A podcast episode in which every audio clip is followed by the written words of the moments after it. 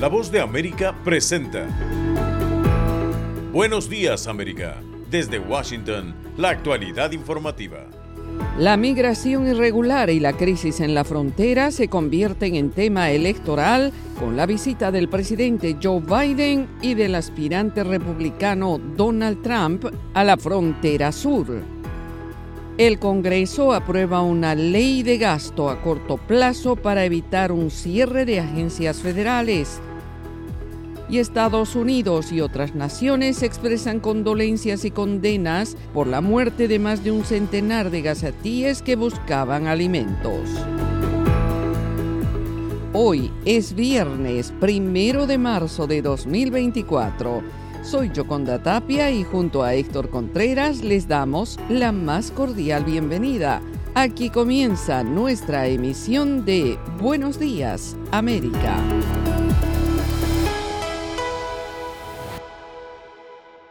El presidente Joe Biden y el aspirante a la nominación republicana para las elecciones de 2024, Donald Trump, visitaron la frontera de Texas con México en dos lugares distintos, pero que enfrentan el mismo problema, la migración irregular. Laura Sepúlveda, enviada especial de La Voz de América a Brownsville, en Texas, tiene el resumen de ambas visitas. Concluyó la segunda visita de Joe Biden como presidente de los Estados Unidos a la frontera sur del país. En Brownsville, él recibió todo el reporte por parte de la patrulla fronteriza de cómo ha funcionado la migración en los últimos meses en esta zona. Recordemos que él estuvo hace un año por este sector y lo que buscaba era también poder hacer la comparación de la realidad que se registra en este punto.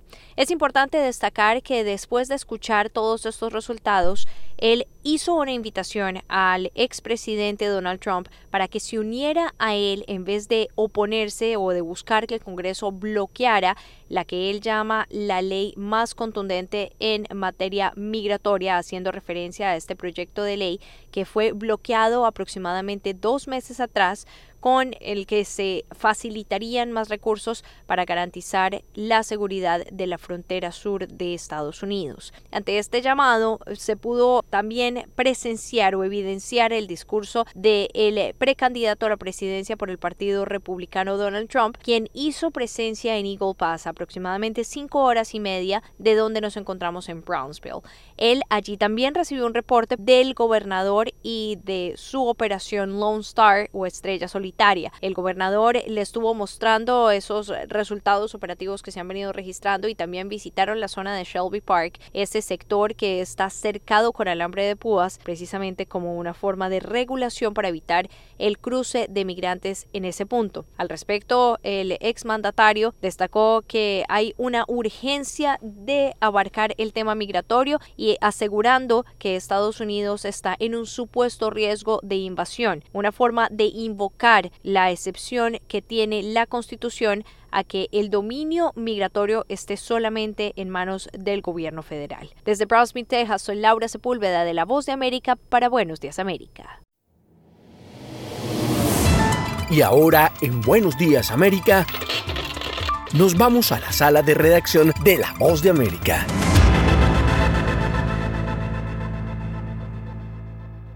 En tanto, un juez en los Estados Unidos bloqueó una ley de Texas que otorga a la policía amplios poderes para arrestar a migrantes que ingresan ilegalmente al país.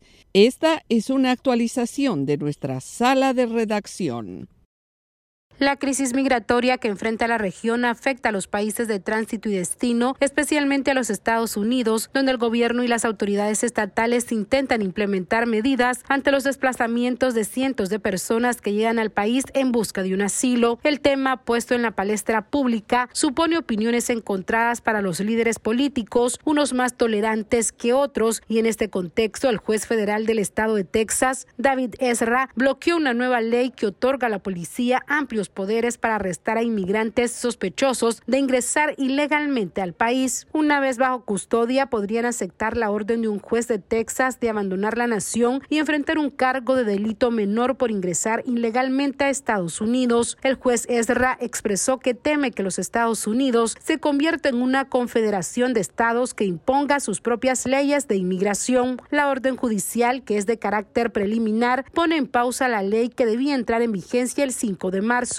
expertos en temas de inmigración apuntan a que la decisión judicial podría interpretarse como una victoria del presidente Biden sobre la aplicación de la ley de inmigración, aunque advierten que es probable que los funcionarios de Texas apelen esta decisión. En tanto, los opositores calificaron la medida de Texas como el intento más dramático por parte de un estado de controlar la inmigración desde la ley Inmigración, Procuración de Justicia y Vecindarios Seguros, implementado en 2010 por el estado de Arizona y que se consideró como el principio de la radicalización de la estrategia para abordar el fenómeno migratorio. Las tensiones se han mantenido altas entre el estado de Texas y la administración Biden, especialmente sobre quién puede patrullar la frontera y cómo debe hacerlo, mientras las autoridades estatales han tomado medidas sin precedentes, como colocar una barrera flotante en el Río Grande o alambre de púas en ciertos sectores. Esta es una actualización de la sala de redacción. Sintonizan Buenos Días América, un programa de La Voz de América.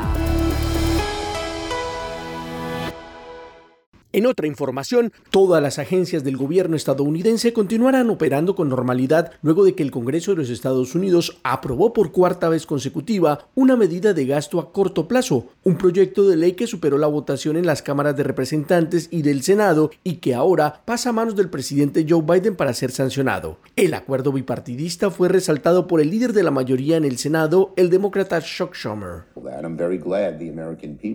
Me alegro mucho de que el pueblo estadounidense no tenga que lidiar con el dolor de un cierre de gobierno. Incluso un cierre parcial habría amenazado los servicios para las madres y los niños, habrían afectado a nuestros veteranos, a los agricultores, los compradores de viviendas, las fuerzas del orden y mucho más. La extensión temporal financia los departamentos de Agricultura, Transporte, Interior y otros hasta el 8 de marzo, mientras que el Pentágono, Seguridad Nacional, Salud y Servicios Humanos, así como el Departamento de Estado, tienen asegurada su operación hasta el 22 de marzo. Se espera que durante las próximas semanas se someta a discusión una medida definitiva que asegure el funcionamiento de las entidades del gobierno hasta el 30 de septiembre de 2024, día en que finaliza el año fiscal. Algunos legisladores, como Chuck Fishman, republicano por Tennessee, resaltó la aprobación del proyecto diciendo textualmente, quiero que el pueblo estadounidense sepa que esta negociación ha sido difícil, pero cerrar el gobierno en un momento como este perjudicaría a las personas que no deberían resultar perjudicadas. A pesar de los renovados esfuerzos del Congreso estadounidense que evitó el cierre de gobierno, la medida aprobada por la Cámara de Representantes de los Estados Unidos no contempla el paquete de ayuda a Ucrania, Israel y otros aliados por 95 mil millones de dólares que fue aprobado por el Senado a comienzos de mes y que será debatido por separado en la Cámara de Representantes en las próximas semanas. Y cambiamos de rumbo informativo. En Alabama, la legislatura liderada por republicanos votó para proteger a médicos y pacientes involucrados en la fertilización in vitro de responsabilidad penal o civil si los embriones que crean son posteriormente dañados o destruidos.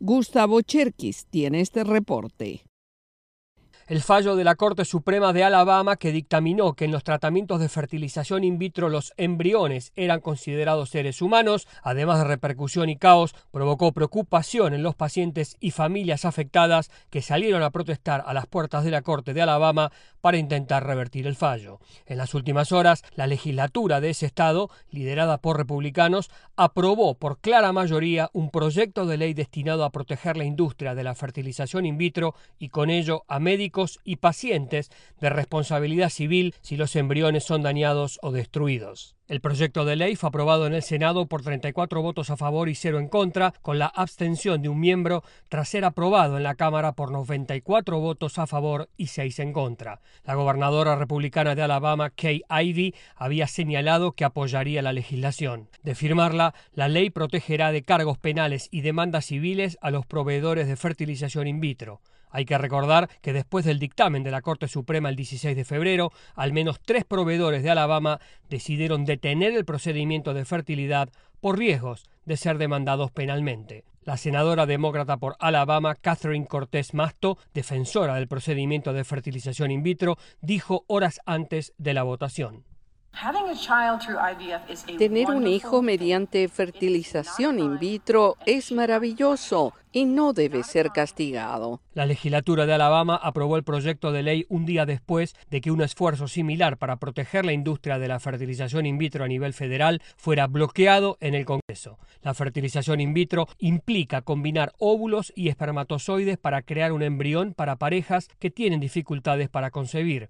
El fallo se basó en la enmienda a la santidad de la vida del 2018 del Estado, aprobada por los votantes, que apoya la santidad de la vida por nacer y los derechos de los niños por nacer. Aún no está claro cuándo llegaría la medida al escritorio de la gobernadora Ivy para su firma. Gustavo Cherkis, Voz de América, Washington, D.C.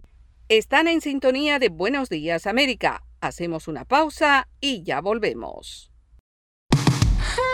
Día Internacional de la Mujer. Desde la Voz de América presentamos un especial en su homenaje. Quiero unir mi voz a las voces de todas las personas que creen que el cambio es posible. Perfiles con impacto. Cinco especiales con historias de vida de mujeres que con su labor, empeño y ejemplo han cambiado la vida de muchas personas. En el Día Internacional de la Mujer. Los esperamos en Buenos Días América desde el lunes 4 hasta el viernes 8 de marzo. Estamos en nuestra página vozdeamerica.com y a través de nuestra red de afiliadas en todo el continente. Perfiles con impacto, un especial de la Voz de América por el Día Internacional de la Mujer.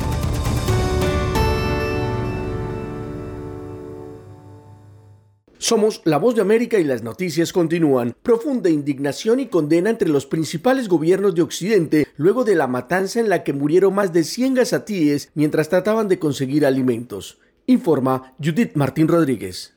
Cada vez son más las críticas que enfrenta el gobierno de Benjamin Netanyahu por el manejo de su ofensiva militar sobre la franja de Gaza y las decisiones de bloquear la entrada de ayuda humanitaria al enclave donde cientos de miles de personas se enfrentan a una hambruna provocada. Desde el Departamento estadounidense de Estado, el portavoz Matthew Miller expresó sus condolencias a las familias afectadas y aseguró que Estados Unidos solicitó de forma urgente información adicional al gobierno de Israel para determinar cuáles fueron los hechos sobre el terreno. Sin embargo, evitó condenar la masacre a la que se refirió como un trágico acontecimiento. Demasiados palestinos inocentes han sido asesinados en el transcurso de este conflicto. Seguiremos de cerca esa investigación y presionaremos para obtener respuestas.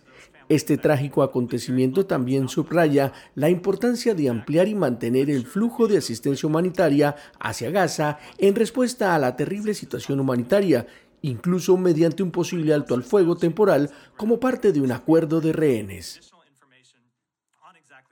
En un tono mucho más contundente y condenatorio hacia Israel, el alto representante de la Unión Europea para la Política Exterior, Josep Borrell, afirmó sentirse horrorizado por la matanza e hizo alusión a la hambruna que sufren los residentes en el enclave palestino y que es el origen de numerosos altercados entre quienes, en medio de la desesperación, buscan obtener lo más básico como agua y comida. En este contexto, el jefe de la política exterior europea Europea confirmó que privar a las personas de ayuda humanitaria constituye una grave violación del derecho internacional humanitario. Paralelamente, el secretario general de las Naciones Unidas, Antonio Guterres, solicitó una investigación independiente sobre la agresión y a través de su portavoz, Stefan Dujarric, condenó el mortal suceso.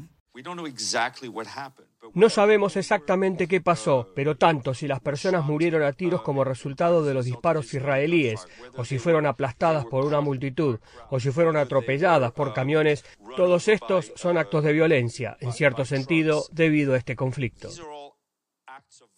Por su parte, Israel admitió que los militares dispararon contra la multitud que esperaba harina. Sin embargo, sostiene que las personas fallecieron asfixiadas a consecuencia de una avalancha humana o atropelladas por los camiones, mientras que las autoridades palestinas denuncian que fue por los disparos de los soldados. Judith Martín Rodríguez, Voz de América.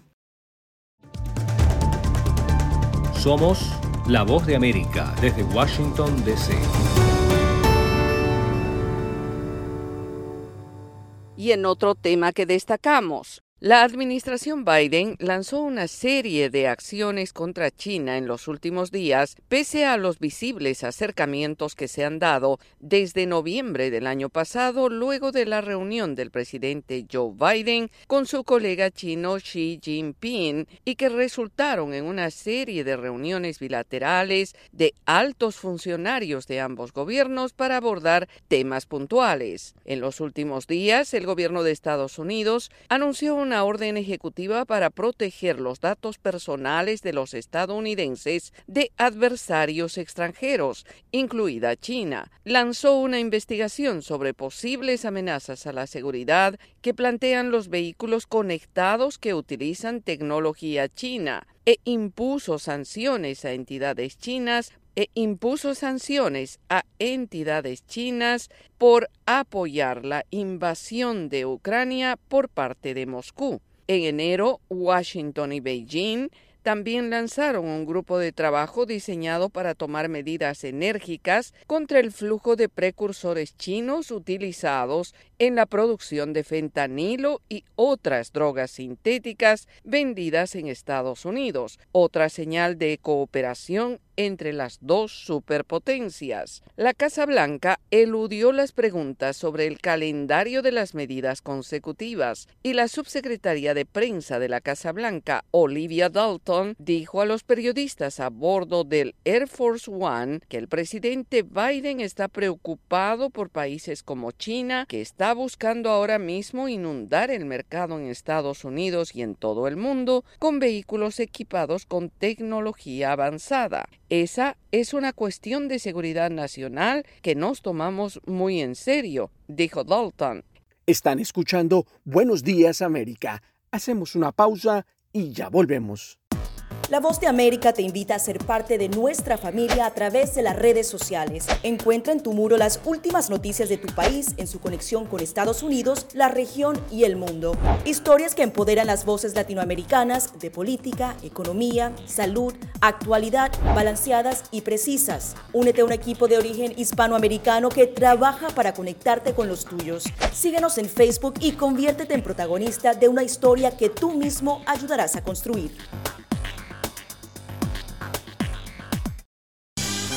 Hollywood, Broadway, teatro, redes sociales, fotografía, estilos de vida, jazz, festivales y conciertos, premios a lo mejor del cine. Tres minutos con lo más destacado de la música popular estadounidense e internacional y las noticias del espectáculo. De todo un poco en el mundo del entretenimiento de lunes a viernes con un servidor Alejandro Escalona, desde La Voz de América en Washington. Las noticias siguen en Buenos Días América. El Salvador completará el ciclo electoral de 2024 con la elección de alcaldes y diputados al Parlamento Centroamericano, Parlacen, que se realizará el domingo 3 de marzo. Neri Mabel Reyes tiene el informe. Más de 5 millones de salvadoreños están convocados de nuevo a las urnas este domingo 3 de marzo para la elección de 44 alcaldes que deberán asumir los gobiernos locales de la nueva división política administrativa del país y a 20 diputados al Parlamento Centroamericano Parlacen. Las autoridades del Tribunal Supremo Electoral, el TSE, dicen que están listas para habilitar 8.562 juntas receptoras de voto que serán instaladas en los 1.595 centros de votación y esperan superar las fallas que afectaron el sistema de transmisión de resultados de la elección legislativa, como remarca el magistrado del organismo eleccionario Guillermo Huelman. Estamos preparados con las contingencias que no tuvimos para ese 4 de febrero. Los candidatos a alcaldes del oficialismo están bajo la sombrilla de la popularidad del presidente Nayib Bukele. Sin embargo, el voto para los gobiernos locales premia a los liderazgos que pudieran lograr una representación en los consejos municipales plurales, como lo explica el experto en temas electorales Juan Contreras. La gente a nivel local valora muchas otras cosas, no solamente el partido. La disputa electoral a nivel municipal de candidatos de los partidos Alianza Republicana Nacionalista Arena y Nuevas Ideas es más fuerte en las cabeceras departamentales del país y en la capital San Salvador, donde el actual alcalde Mario Durán busca la reelección y las encuestas le otorgan una preferencia de más del 50%. En tanto, el jueves el Tribunal Supremo Electoral entregó en un acto solemne las credenciales al presidente Nayib Bukele y al vicepresidente Félix Ulloa, electos el 4 de febrero para un segundo mandato de cinco años que comenzará el primero de junio cuando asuman sus funciones. Nerima del Reyes, Voz de América, San Salvador. Mientras, un diputado venezolano nuevamente descarta cualquier vínculo de su país con el presunto secuestro de un ex militar venezolano en Chile. Carolina Alcalde con los detalles. El diputado y primer vicepresidente del partido de gobierno de Venezuela, Diosdado Cabello, descartó cualquier vínculo del gobierno del presidente Nicolás Maduro con el presunto secuestro en Chile de Ronald Ojeda, un militar que fue expulsado del ejército venezolano acusado de conspiración. Venezuela no tiene nada que ver con ese secuestro. Nada, arregle su problema allá en Chile. Sigan dándole protección a mafiosos, que la propia mafia les cobra y nos van a echar la culpa a nosotros. Nada tenemos que ver. La duda ofende, la sola duda Carolina Toja, ministra de Interior de Chile, aseguró esta semana que las investigaciones sobre el caso registran avances que no pueden ser revelados para evitar perjudicar a la víctima, y alertó que de confirmarse la hipótesis de una incursión de contrainteligencia resultaría gravísimo, pero admitió que forma parte de una posibilidad en el terreno de la especulación. En tanto, el subsecretario de Interior chileno, Manuel Monsalve, quien en enero visitó Caracas para firmar acuerdos de cooperación orientados a desarticular bandas criminales transnacionales, desmintió la publicación de un diario venezolano que señaló a la administración de Gabriel Boric de ser cómplice del hecho por solicitud del gobierno venezolano de una total mentira. Detrás de, de, la pregunta está que nos pusimos de acuerdo para cometer un crimen de secuestro y para vulnerar la soberanía del país, que nos pusimos de acuerdo para eso le parece sensata, digamos, una afirmación de esta nobleza, pero no solo falsa, sino que además en actividades que son de conocimiento público. El acuerdo firmado tiene un solo fin, y vuelvo a mi función, que es la lucha contra las organizaciones criminales. El Tren de Aragua, una banda criminal que surgió en Venezuela y que se ha ido extendiendo por varios países de Latinoamérica, opera también en Chile, y en varias ocasiones así lo han denunciado las autoridades de ese país. Carolina Alcalde, Voz de América, Caracas. Por otra parte, en la segunda semana del juicio en Nueva York, testigos aseguraron que políticos hondureños, incluido el expresidente Juan Orlando Hernández, recibieron sobornos de los carteles de la droga. Informa Óscar Ortiz. Siguen surgiendo nuevos elementos en el caso que se le imputa al expresidente de Honduras Juan Orlando Hernández por narcotráfico y corrupción. Fabio Lobo, hijo del exmandatario hondureño Porfirio Lobo, se presentó como testigo de la fiscalía y confirmó que su padre y Hernández recibieron sobornos de los carteles de la droga para sus beneficios personal y político. Durante su testimonio, Fabio Lobo aseguró que su padre estaba al tanto de sus actividades vinculadas con el tráfico de drogas y juntos iniciaron acercamientos para buscar sobornar a Hernández Alvarado y conseguir acuerdos con narcotraficantes. Raymond Colón, abogado defensor de Hernández, respondió a estos señalamientos. E, e, eso no, no es algo positivo, ¿no? Pero sin embargo es algo que algo está, alguien está diciendo, no hay pruebas que son este que, son contundentes, ¿no? El individuo que dice que sobornó a alguien, eso se tiene que tomar en serio, pero eh, eh, también te lo digo todavía, no tienen pruebas, no video, no audio. Asimismo, otro de los testigos y ex líder del cartel de los cachiros en Honduras, Davis Maradiaga, aseguró que los sobornos eran para la protección del trasiego de drogas, así como para evitarles investigaciones e incluso mencionó a otros líderes políticos del Partido Nacional, el Liberal y el Libre. Por su parte, la hondureña Gabriela Solórzano, que radica en Nueva York, dijo que espera que estas revelaciones de testigos cambien el sistema de justicia en Honduras. Y de todos los políticos hondureños, los narcopolíticos que están siendo mencionados en esta corte, llámese como se llame y del color político que sea. Hoy desde las 10 de la mañana continúa el proceso contra Hernández Alvarado con un nuevo interrogatorio de Fabio Lobo, quien aseguró que su relación con el hoy imputado era muy cercana y que en dos ocasiones sobornó a Hernández. Oscar Ortiz, Voz de América, Nueva York. Están en sintonía de Buenos Días América. Hacemos una pausa y ya volvemos. De costa a costa.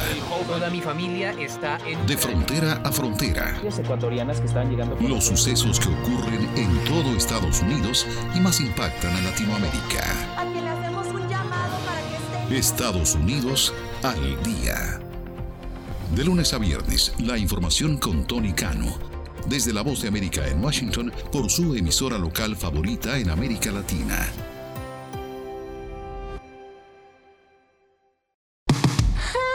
Día Internacional de la Mujer. Desde la Voz de América presentamos un especial en su homenaje. Los esperamos en Buenos Días América desde el lunes 4 hasta el viernes 8 de marzo.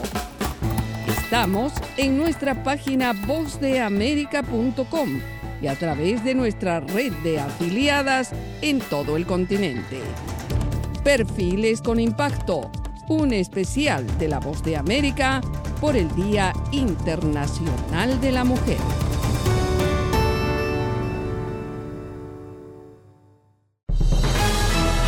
Momento deportivo en La Voz de América. Les informa Henry Llanos. En el baloncesto de la NBA, Stephen Curry anotó 31 puntos y capturó 11 rebotes y los Warriors de Golden State vencieron el jueves 110-99 a los Knicks de Nueva York. Jonathan Kuminga agregó 25 puntos para los Warriors que extendieron su récord de victorias fuera de casa a 7, la más larga desde que ganaron 11 seguidos en la temporada 2018-2019.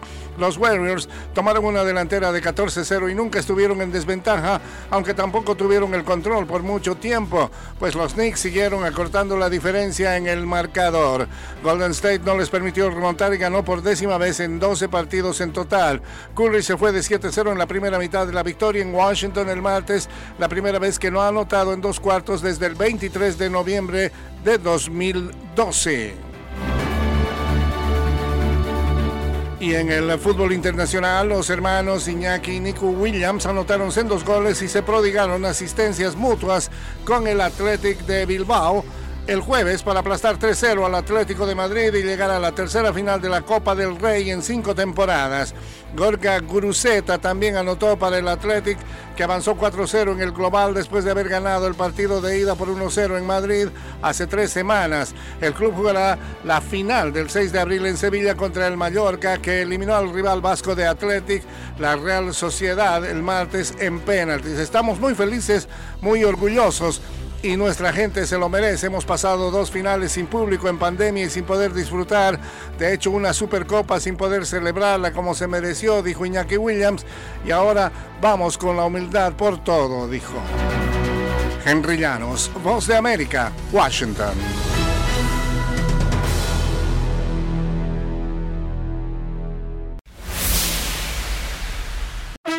Desde Washington le saluda Alejandro Escalona. Esta es la voz de América. Hoy hablamos con el profesor y autor Ram Kelawan Maniram. Ram ha sido docente universitario en América Latina y el Caribe, ha viajado por todo el mundo y ahora vive en Sydney, Australia, desde donde se conecta con Voz de América. Ram es autor de Until When, My Dear God, Until When, Hasta cuándo, mi querido Dios, hasta cuándo, que incluye el credo de la paz escrito por él y que ha sido traducido a varios idiomas. Esa es la historia de la humanidad, conflictos, guerras, paz. Tú lo sabes mejor que nadie, ¿no? ¿Qué significa esta obra para ti en este momento? Mira, es una obra que se ha llevado más de 50 años gestándose. Tenemos que imaginar de que podemos vivir en paz y convertirlo en realidad. Hay solamente dos o tres o cuatro focos de belicosidad en el mundo. Y si más o casi 200 naciones pueden vivir en paz, porque los demás. El libro está de aniversario y su mensaje es apropiado en estos momentos de conflicto en varios escenarios mundiales. Porque falta concientizarse de algo que es el credo de paz. Tenemos que dejar por encima de mi credo, color y clase, por encima de mi patriotismo nacional, convicciones políticas y estatus social, está mi amor por mi única familia, la humanidad. El libro también habla de tecnología, política, economía, globalización, medio ambiente. Además, Ram es experto en todo lo relacionado a los Beatles y ha utilizado música de John Lennon para la enseñanza del inglés como lengua extranjera. La mayor motivación lo conseguí en el San Ignacio Loyola, entre ustedes alumnos, y terminó con una canción de John Lennon, Imagine. Tenemos que imaginar de que podemos vivir en paz y convertirlo en realidad. Gracias Ram Kelawan Mariram desde Sydney, Australia. Don Alejandro, este es el mensaje. que cada uno de nosotros quisiéramos que se propagara por el mundo entero. Gracias.